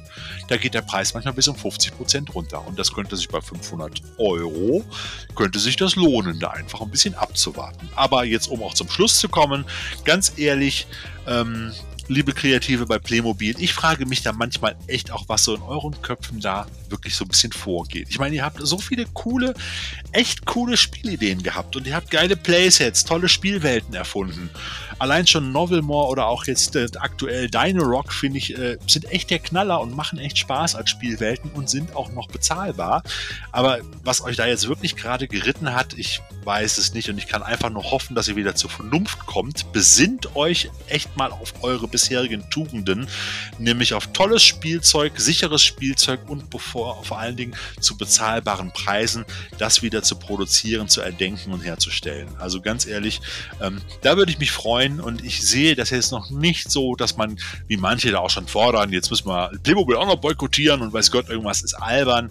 Aber man, vielleicht gestehen sie sich auch ein, dass diese Entwicklung scheiße war und äh, kommen den Fans irgendwann wieder entgegen und sagen hier, wir machen auch interessante Sachen für Erwachsene, wo ihr nicht das Gefühl haben müsst, wir ziehen euch die Hosen und das letzte Hemd aus. Ganz ehrlich.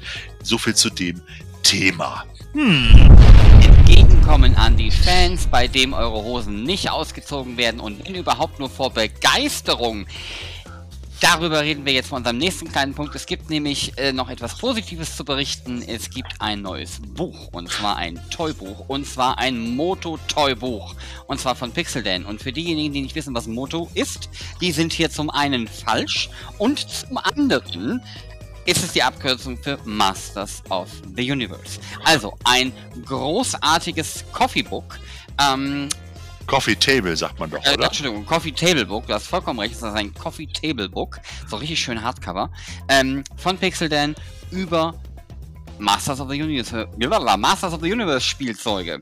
Ähm, schön gemacht, äh, geiles Teil. Thorsten ist auf jeden Fall schon schwer begeistert und das ist in diesen Tagen nicht einfach, ihr Lieben. Also, ja, ich bin nicht nur, bin nicht nur schwer begeistert, sondern hört hin, das ist es. das Ding ist auch schwer. Es hat nämlich äh, insgesamt knapp 750 Seiten in einem A4-Überformat, Hardcover. Und es sind wirklich alle Figuren, die jemals von Masters of the Universe seit 1982, glaube ich, war es. Ich gucke mal direkt nochmal nach, bevor ich euch was Falsches sage. Genau, seit 1982 erschienen sind inklusive der Zwischenserien, die dann irgendwann gekommen sind, halt auch äh, in, den, in den 2003, davor nochmal entsprechend äh, in den 80ern, ähm, Princess of the Universe, hier wie hieß She-Ra oder so ähnlich, das war nicht so mein Ding. Princess of Power, genau, Princess of the Universe war was anderes. Ähm, und äh, alle Serien drin bis jetzt, und die ist nicht mehr mit dabei, bis jetzt der aktuellen Masters of the Universe Origins Reihe und der Reihe zu Revelation, zu der äh, Netflix ähm, Animationsserie von Kevin Smith, die ja auch so ein bisschen die Gemüter, ähm, ähm, wie sagt man so schön, teilt, spaltet, spaltet. Ähm, und aber ich muss ganz ehrlich sagen, hier das Buch äh, dieses Buch, es kostete am Anfang, als es noch erhältlich war, knapp 50 Euro. Es ist sein Geld wert, wenn man Fan ist. Man kann stundenlang darin schmökern. Ihr habt unwahrscheinlich viele geile Abbildungen. Also es gibt zu jeder Figur gibt es Fotografien aus verschiedenen Perspektiven, ähm, Cover vorne, also die, die, die Blisterkarte vorne und hinten fotografiert, entsprechende informative Texte, Timelines und, und, und das ganze Zubehör ist alles mit abgebildet und es macht einfach irre Spaß. Das Problem ist, es ist bei Amazon mittlerweile mehr oder weniger ausverkauft. Ihr könnt es noch über Fremdhändler bekommen aus dem Ausland mit, mit dann mit Zoll dabei etc. Aber auch da kommt ihr teilweise, wenn ihr Glück habt, noch gut für ungefähr 60 Euro ran.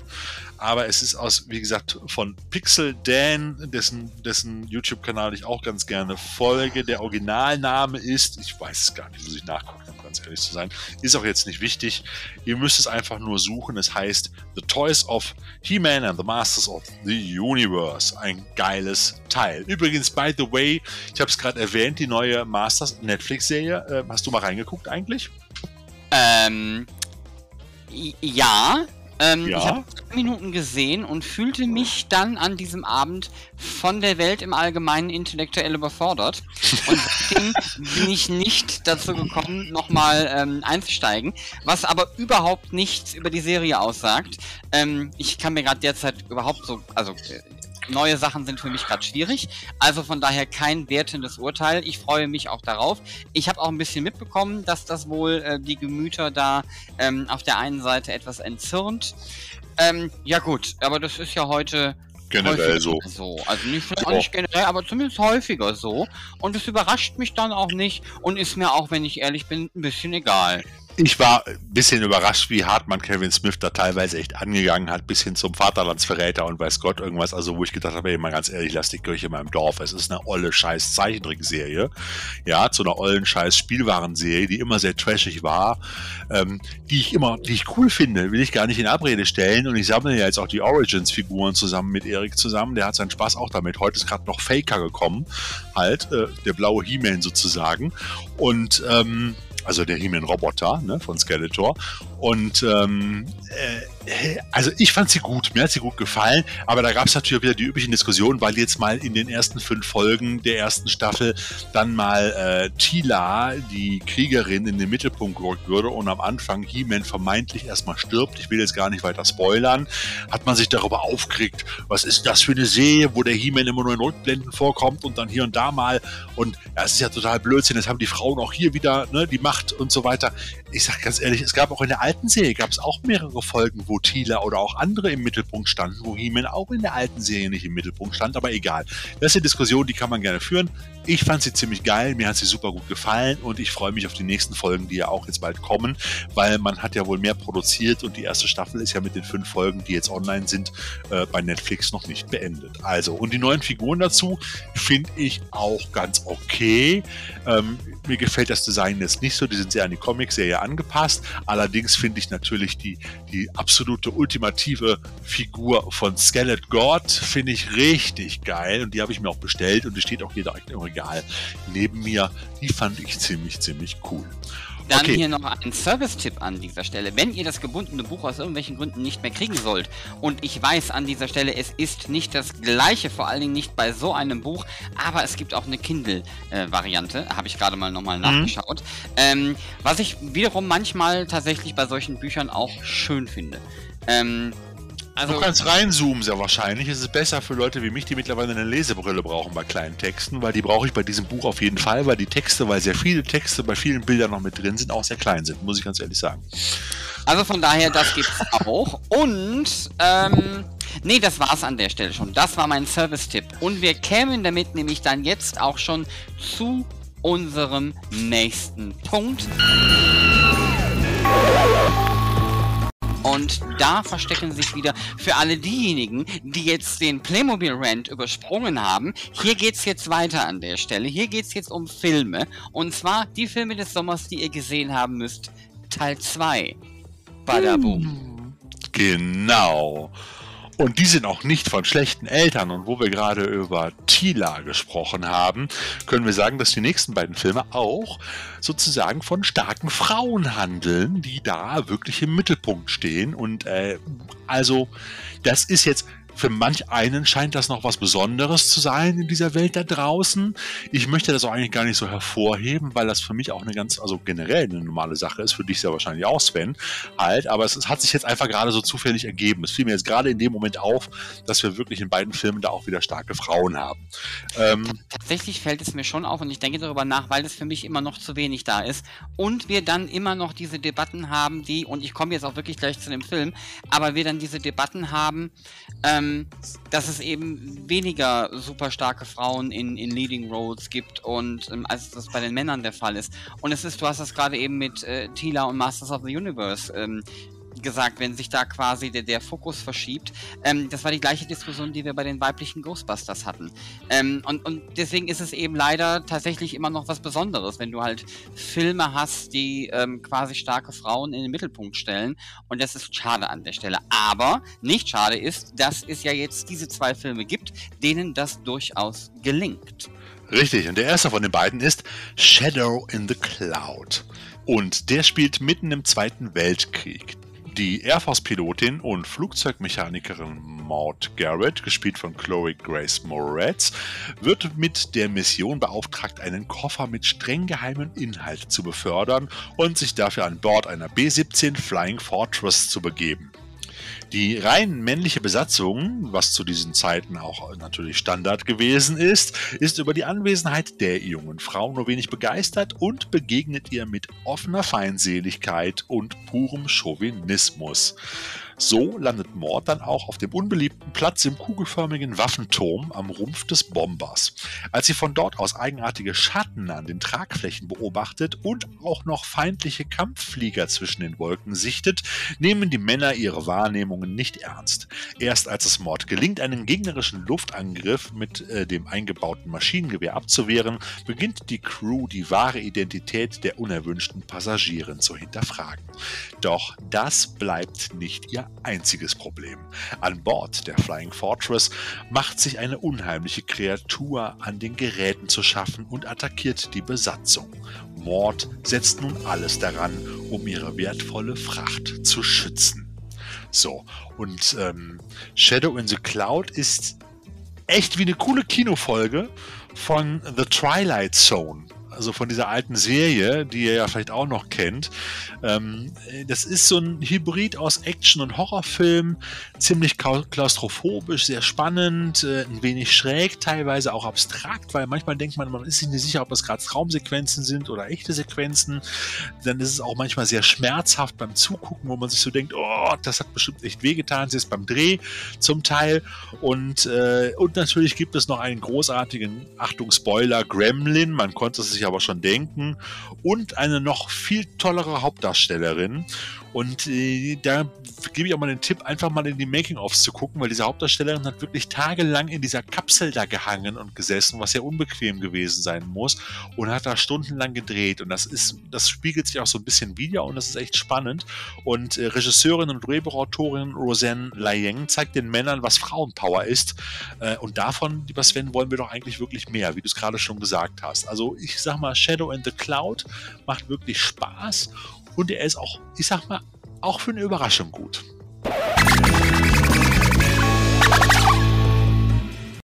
Der Thorsten will mehr, ich will mehr und ihr wollt bestimmt auch mehr und wisst ihr was, ich habe mehr. Ich habe nämlich einen weiteren Titel für euch parat, nämlich Blood Red Sky.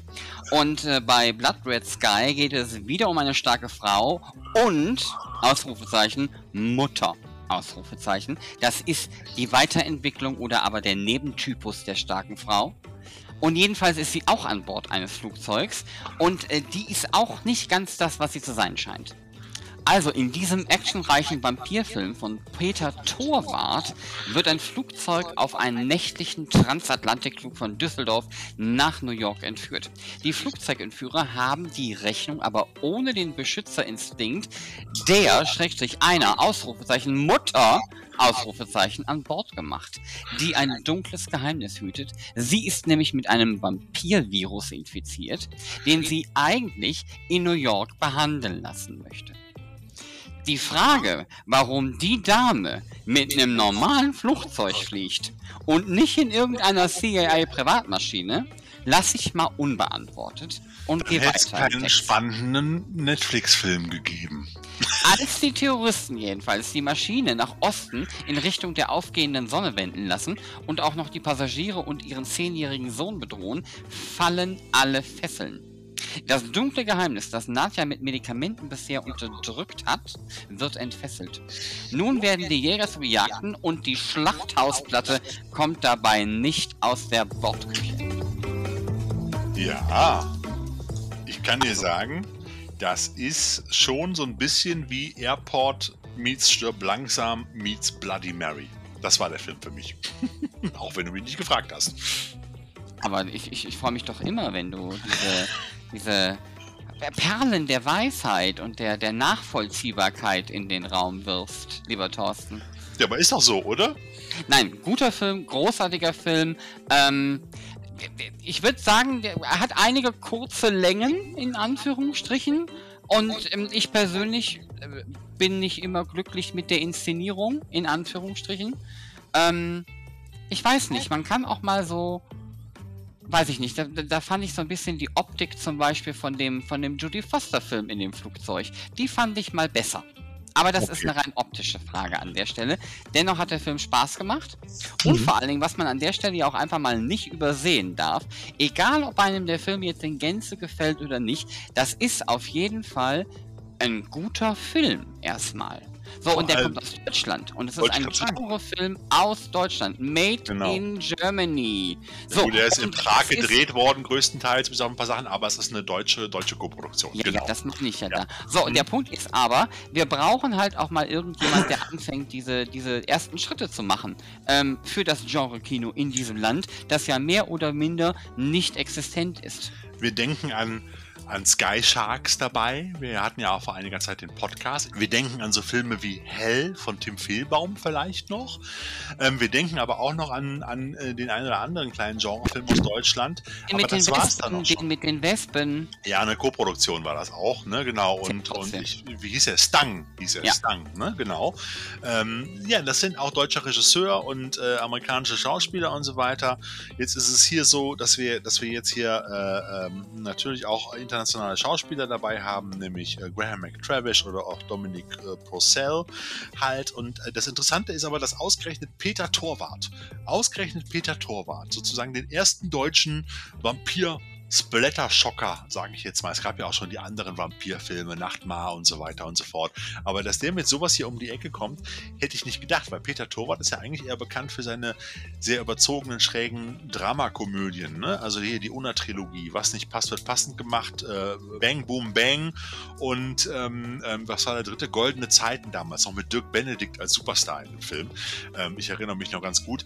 Und dass der jetzt mit sowas um die Ecke kommt und das Geile ist, oder das ziemlich Schräge, finde finde ich eigentlich, dass er ähm, das nach über 15 Jahren jetzt erst mit Netflix umsetzen konnte. Die Idee war vor über 15 Jahren geboren, auch das Skript geschrieben. Es gab mehrere Versuche, das mit Universal umzusetzen und auch anderen Produzenten und immer wieder hat es doch irgendwo irgendwie nicht geklappt und sei es nur irgendwie jemand, dass ein Producer gewechselt ist und keinen Bock mehr auf das Projekt hatte.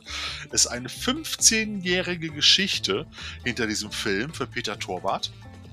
Und wenn ihr da mehr zu hören wollt, dann gebe ich euch den Tipp. Es gibt ja von der Filmzeitschrift Cinema die mittlerweile wieder ein bisschen besser geworden ist, um ganz ehrlich zu sein. Die machen interessante und hervorragende Podcasts mit spannenden Gesprächen und es gibt gar nicht so lange her, vor einigen Wochen kam der Cinema Shortcuts äh, Podcast zu Bloodhead Sky, nämlich die Folge 58, wo Peter Torwart über eine Stunde lang nur über den Werdegang des Films bis zur Produktion und auch die Probleme, die die Produktion dann auch mit Corona hatte zum Beispiel, weil die haben in Prag gedreht und äh, wurden dann sozusagen auch überrannt und mussten sozusagen auch mehr oder weniger evakuierungsmäßig das Land verlassen.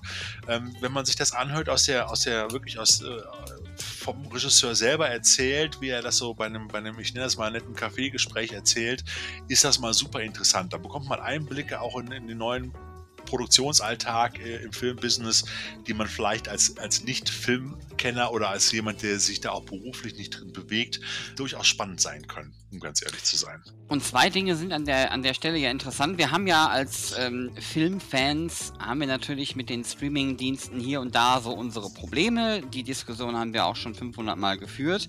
Mhm. Die wird auch soweit erstmal nicht verschwinden. Ähm, Dennoch habe ich den Eindruck, dass Netflix an diversen Fronten kreativ wirklich einiges raushaut. Erstaunlicherweise oftmals gar nichts, was mir unbedingt gefällt. Ähm, ich habe in letzter Zeit häufig den Eindruck, dass bei Netflix nicht so viel für mich läuft, außer so meine üblichen Serienwiederholungen. Ähm, das ist aber kein Problem, weil das passiert für mich immer in Phasen. Und ich finde es großartig, wenn Netflix sich da ausprobiert und die sind halt schon, ich würde sagen, die sind flexibler als die großen US-Networks zum Beispiel, wenn hm. wir jetzt mal bei Serien bleiben. Und ja. der andere Punkt ist, ähm, dass ähm, unser Film, den wir jetzt hier besprechen, mehrere, weiß ich nicht, tagelang zumindest, ja auch eine Top-Empfehlung bei Netflix war. Das heißt also auch die, die, die Charts gebundene Empfehlung quasi. Mhm. Ähm, und ja, wir alle wissen, dass es schwierig ist, das genau zu bemessen. Wie lange wurde der Film geguckt? Ähm, und oftmals gibt Netflix ja auch keine Zahlen, beziehungsweise so gut wie nie. Ähm, so dass wir nie genau wissen, okay, ähm, sind das jetzt äh, zehn Leute, die den Film geguckt haben oder sind das 100.000? Ähm, je nachdem, wie viele Leute halt generell so geguckt haben. Aber ein deutscher Genrefilm, der mehrere Tage lang in den Top-Empfehlungen bei Netflix war, ist jetzt alles andere als eine schlechte Entwicklung für den Genrefilm als solches. Witzigerweise habe ich ja zuerst auch gedacht, als er auftrat, oh guck mal, da kommt jetzt wieder so eine amerikanische Vampirproduktion und habe das im ersten Moment gar nicht beachtet und habe dann mir den Trailer angeguckt und habe gedacht, Moment mal, das ist ja gar nichts, aber das sieht ja sehr europäisch aus eigentlich oder sehr interessant aus und dann bin ich erst drauf gekommen, dass es von Peter Torwart ist. Also das sind so Punkte, ich hatte vorher nichts darüber gelesen, witzigerweise, weil ich auch in den letzten Wochen kaum dazu gekommen bin, irgendwelche Filmzeitungen oder Magazine zu lesen. Und das war für mich dann auch so eine kleine Entdeckung. Und das finde ich halt auch ganz spannend. Also das sind so, da muss ich ehrlich sagen, da gibt es, wenn man da sich auch mal die Zeit nimmt und sich informiert, es gibt schon echt viele Perlen auch in den Streaming-Diensten, wenn sie gerade nicht auf Top 1 oben stehen, die da auch äh, auf euch warten, gesehen zu werden. Ich will jetzt hier nicht die Lanze brechen. Ich würde mir den Film, auch wenn er dann irgendwann mal auf Blu-ray rauskommt, und das wird sicherlich sein, weil er ja auch mit der deutschen Red Pack-Produktion Gesellschaft halt auch produziert wurde, wird der dann ja sicherlich auch irgendwann mal an den nächsten als Blu-ray rauskommen. Und das ist ein Film, den stelle ich mir auf jeden Fall in meine Sammlung ins Regal. Also ganz ehrlich, da warte ich, da will ich nicht, äh, dass er irgendwann irgendwo mal wieder verschwindet, weil er nicht mehr so weil er nicht mehr oft genug geguckt wird bei Netflix. Also das ist äh, ja wie bei Amazon oder anderen Geschichten auch, aber da muss man halt dann auch manchmal auch ein Jährchen warten, bis solche Sachen dann noch rauskommen. Vielleicht sollte das ein neues Qualitätssiegel innerhalb der Trashothek werden. Würde man den Film, obwohl er im Streaming verfügbar ist, denn nun doch ins Regal stellen? Ja, ich hoffe. Und vor allem hoffe ich da auf noch ein paar Extras. Also das fehlt mir immer noch oftmals. Da ist ja Disney Plus schon ganz gut dabei, dass sie bei manchen Filmen und Produktionen da auch extra Extras entweder selber produzieren oder auch schon von sozusagen die, die Blu-ray-Extras zumindest auch mit einstellen hier und da. Das würde ich mir Aber auch ich sage es dir. Thorsten, ich sage Ja. es dir. Ja, großartiger Punkt, dass sie das tun. Ich kann dir sagen, diese ganzen Extras, die die auch produzieren, ne, hier zur Entstehung und und und, bla bla bla. Mandalorian und so, ne? Genau. Alles schön und gut, finde ich großartig, aber das machen die zu einem nicht unerheblichen Teil auch, weil sie schlichtweg Content brauchen. Natürlich. Das ist also nicht die Erkenntnis von denen, dass das das ist kein Fanservice per se. Natürlich. Einfach nur ihren Katalog auffüllen. Aber ich komme auch nicht mehr bei. Ich komme auch nicht mehr bei. Ich habe noch nicht mal Loki zu Ende geguckt, geschweige denn äh, Winter Soldier, äh, Falcon and Winter Soldier oder wie es heißt. Und jetzt ist ja schon äh, die, die nächste, die nächste Marvel-Serie dran hier. What If halt, ne? So in der Richtung. Und ich komme ja noch nicht mal bei. Ich habe gerade mal noch, noch vor ein paar Wochen die letzte Folge von, wie hieß es vorher noch, hier mit, mit Wonder, Wonder Vision geguckt, genau. So. Mhm. Und es wird einfach immer mehr. Es wird, wenn du, wenn du ein normalsterblicher Mensch bist, der auch ein paar Stunden Schlaf in der Nacht braucht, und ich brauche schon echt wenig im Verhältnis zu anderen, wenn ich das so sehe, ja, äh, der dann noch, der dann noch zufälligerweise Vater ist und auch noch einen Job hat, der ihn ausfüllt, ähm, dann, dann hast du einfach gar keine Chance, auch nur allein die Sachen zu gucken, die du gerne gucken möchtest. Ich finde, dass das Content-Problem erstellt sich mir oftmals nicht. So, weil ich finde eigentlich immer genug. Vielleicht, vielleicht bin ich auch zu anspruchslos. Ich weiß es nicht, aber ich habe keine Ahnung. Aber es gibt halt einfach viel zu viele Serien, die ich spannend finde, ähm, die ich da nochmal gucke. Es haben, meine Frau und ich haben jetzt die Tage noch bei Netflix, war es bei Netflix eine Serie entdeckt. Ich habe schon wieder vergessen, wie sie heißt, wo dann drei Prostituierte ihren, ihren Zuhälter umbringen. Das ist eine, Mexi eine spanische Serie, super interessant. Und dann sozusagen versuchen von Teneriffa zu fliehen vor den Schergen ihres Zuhälters. Also ziemlich, ziemlich schräg, ziemlich actionlastig, auch ziemlich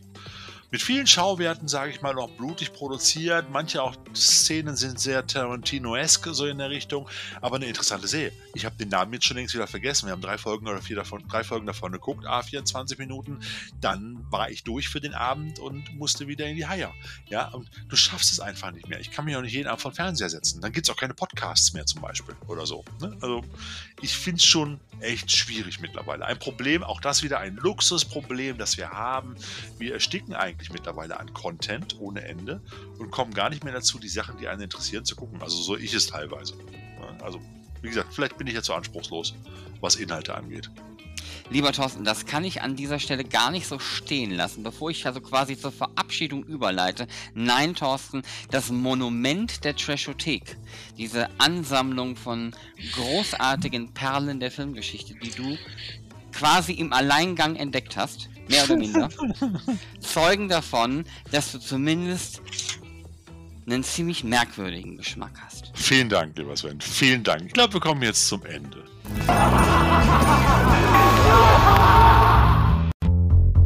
Ich habe aber noch eine Sache. Eine Sache wollte ich noch kurz anbringen. Ich habe ja vorhin, ja, du hast ja recht. Der Wenn das jetzt Rand, wieder Playmobil ist, Thorsten, dann raste ich aus. ja, aber was Positives.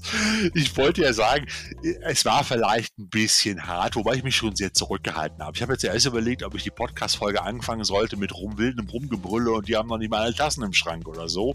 Aber ich habe mir gedacht, da machen schon genug Leute, äh, das, auf dieses Level musst du dich nicht begeben. Aber ich möchte noch was Positives berichten, auch zum Thema Playmobil.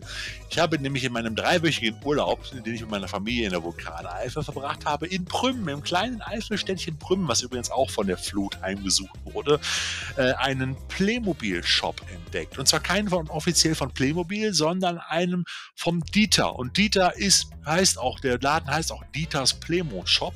Und der ist im Industriegebiet etwas oberhalb von Prüm, deshalb ist er von der Flut auch verschont geblieben. Und äh, dort sind wir natürlich mal hingefahren, als ich davon erfahren habe und das durch Zufall entdeckt habe und waren hin und weg. Ich werde auch in Kürze noch mal einen kleinen Beitrag zu Dieters Playmo Shop und dem Besuch da ähm, einstellen bei YouTube, bei Spielzeug. Ähm, aber das ist eigentlich nur der Aufhänger für das, was ich sagen möchte, weil in diesem Playmo Shop gab es auch jede Menge Playmobil Piratenschiffe.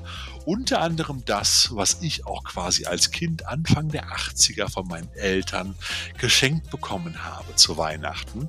Und, ähm, und ich war absolut hin und weg und dachte, komm, das kannst du dir überhaupt nicht leisten, weil im Internet gehen diese Original Playmobil-Schiffe in gutem Zustand für 150, 200, 250 Euro, je nachdem sogar mit Verpackung noch.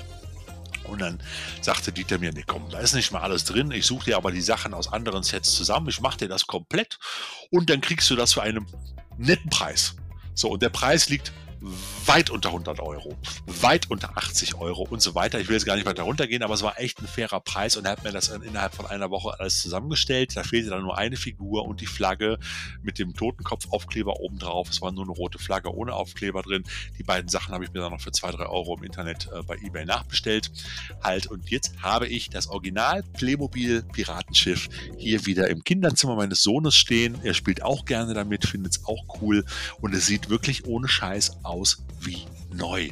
Also wirklich keine Kratzer, keine Schrammen, nichts bemalt, nichts großartig abgebrochen ähm, oder nichts abgebrochen eigentlich.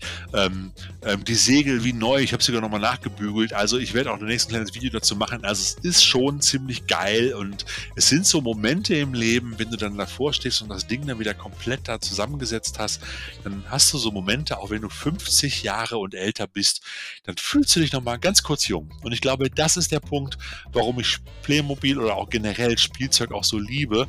Es gibt einem manchmal die Gefühle von früher wieder. Und wie gesagt, unabhängig von dem, wie Playmobil sich da entscheidet, werde ich mir sicherlich durchaus das eine oder andere Playmobil-Set noch kaufen. Und wenn es ein altes ist. Das war doch jetzt versöhnlich, oder? Das war ähm, sehr versöhnlich. Auch ein bisschen strange. Aber gut. Ähm, was war denn strange daran, lieber Sven? Wir reden hier in einem Treasure Tick Podcast über Scheiß und schlechte Filme, über beklopptes Spielzeug, über Star Wars, Star Trek und andere Geschichten. Also, das ist doch alles strange, oder? Wir leben in einer Parallelwelt, fernab von der Realität, weil wir uns da regelmäßig reinflüchten um unserem Gehirn einfach auch manchmal eine Erholung zu schaffen von dem Mist, mit dem wir da zu tun haben. Und ich rede nicht nur von der Welt da draußen, auch von unseren Jobs und anderen Dingen. Bevor so. Playmobil nicht anfängt, endlich mal Nicolas Cage Filme zu lizenzieren und entsprechendes Spielzeug dazu rauszubringen, bin ich im Großen und Ganzen oh nicht interessiert. Ach komm, das geht ganz schnell hier. Die Eleanor aus äh, Fast, nicht Fast and Furious, wollte schon sagen, Gun 60 Seconds, wie hieß der? Gun in 60 Seconds halt, oder den, die geilen Muscle Cars aus, äh, äh, aus Drive Angry. Also, das wären noch geile Playmobil-Sets. Mit so einem Nicolas Cage, mit so einem Schlafzimmerblick dabei. Als Playmobil-Figur. Ich, ich, ich hatte dir die Brücke zur Normalität hingebaut und du bist wie Godzilla und King Kong einfach hinweg und, kaputt gelaufen. Ähm, egal, ich, ähm, ihr Lieben da draußen, ihr habt gehört, es war eine super spannende Sendung. Ich finde, Playmobil äh, von, mit Godzilla und King Kong wäre auch eine Hausnummer. Es ist so ein bisschen, als würde man mit dem lila Launebär einen Podcast aufnehmen. Entschuldige, aber ich singe jetzt nicht. Tut mir leid. Kennt ihr dieses Spiel aus den 80ern, wo man, wo immer so Sachen hochploppten, die man mit der, mit der Keule runterhauen musste? So fühlt sich dieser Moderator gerade. Und ähm, ich versuche es nochmal. Es war eine unglaublich spannende Sendung. Es tut mir leid. Ihr Lieben. Und ähm, da sind auf jeden Fall, da sind eine Menge Filme bei, wo ich sage, die sind tatsächlich vom, vom Schauwert, von der Qualität und auch von der, von der Kreativität dahinter ähm, eine Nummer besser als sonst. Wir sagen ja von wegen, ne, alle Filme, die wir gucken, machen Spaß, aber es gibt halt Filme, die machen noch mal ein bisschen mehr Spaß aus den einen oder anderen Gründen. Und ich glaube, das war eine ziemlich gut besetzte Episode mit allem, was wir euch da gesagt haben. Also sowohl Psycho Gorman, Willy, Willy's Wonderland, oh, Willy's Wonderland, ähm, Project Rainfall und dann natürlich noch äh, Shadow in the Cloud und Blood Red Sky. Das heißt ja. also, das ist eine Menge Futter für euren äh, Fernseher. Ich glaube, Fernseher ist die bessere Formulierung, weil Blu-ray-Player ist ja, ist, nee, Fernseher, für euren Fernseher. So werde ich das zukünftig sagen. Ihr wart dabei, als ich diesen Moment ähm, entdeckt habe. Also diese Formulierung. Bestens. Also, alles großartige Filme. Thorsten, hast du außer dem P-Wort noch ein anderes Thema, mit dem du abschließen möchtest? Auch es hat noch eine Menge lustige Filme und Serien gegeben in dem Sommer, die ich auch hier und da mal gucken konnte, auch während meines Urlaubs. Aber ich glaube, das ist so ein bisschen die Essenz. Wir haben das ganz gut zusammengefasst. Und äh, ich glaube einfach, wenn ihr euch an diese fünf Filme haltet, wenn ihr sie alle noch nicht geguckt habt, guckt euch den einen oder anderen an und habt Spaß und genießt das einfach und lasst den Sommer gemütlich ausklingen. Und äh, ich sag's nochmal, schafft euch eure persönlichen Nischen in dieser immer bekloppter werdenden Welt. Und ich sag mal, hey, wir sind ja in einem Monat wieder da. Ich sag mal spätestens irgendwann Ende September. Wir haben noch einiges zu tun jetzt, um ganz ehrlich zu sein. Es gibt noch ein bisschen was zu arbeiten. Es gibt ja noch endlich bald hoffentlich die Überraschung. Wir haben es ja auch kurz mal im letzten Podcast erwähnt. Wir haben ja auch einen wunderbaren Kommentartrack aufgenommen. Aber dazu, sage ich mal, in der nächsten Folge mehr lieber Sven. Ja, da habe ich jetzt tatsächlich auch nicht mehr so viel hinzuzufügen. Ähm, macht's gut da draußen, genießt äh, unsere Filmempfehlungen wie immer.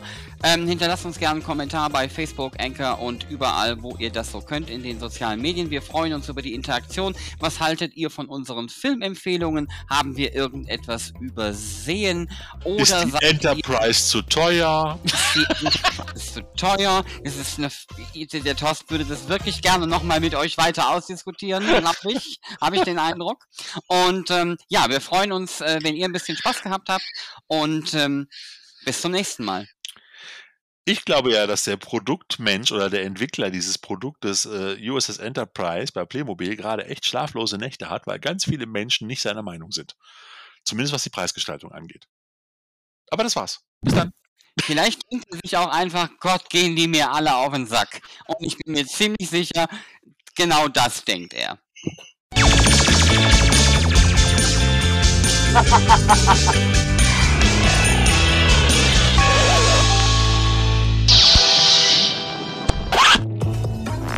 Jedenfalls ist sie auch an Bord eines Flughafens. Verdammt!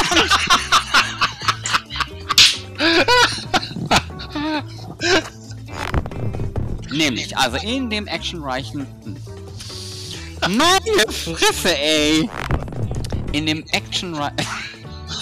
actionreichen Vampirfilm? In dem actionreichen... Die diversen Filme auf dem Trashothek Trash fucking irgendwas Meter, deren Namen ich nicht einfach. Wie heißt das Kackteil denn? Trashometer.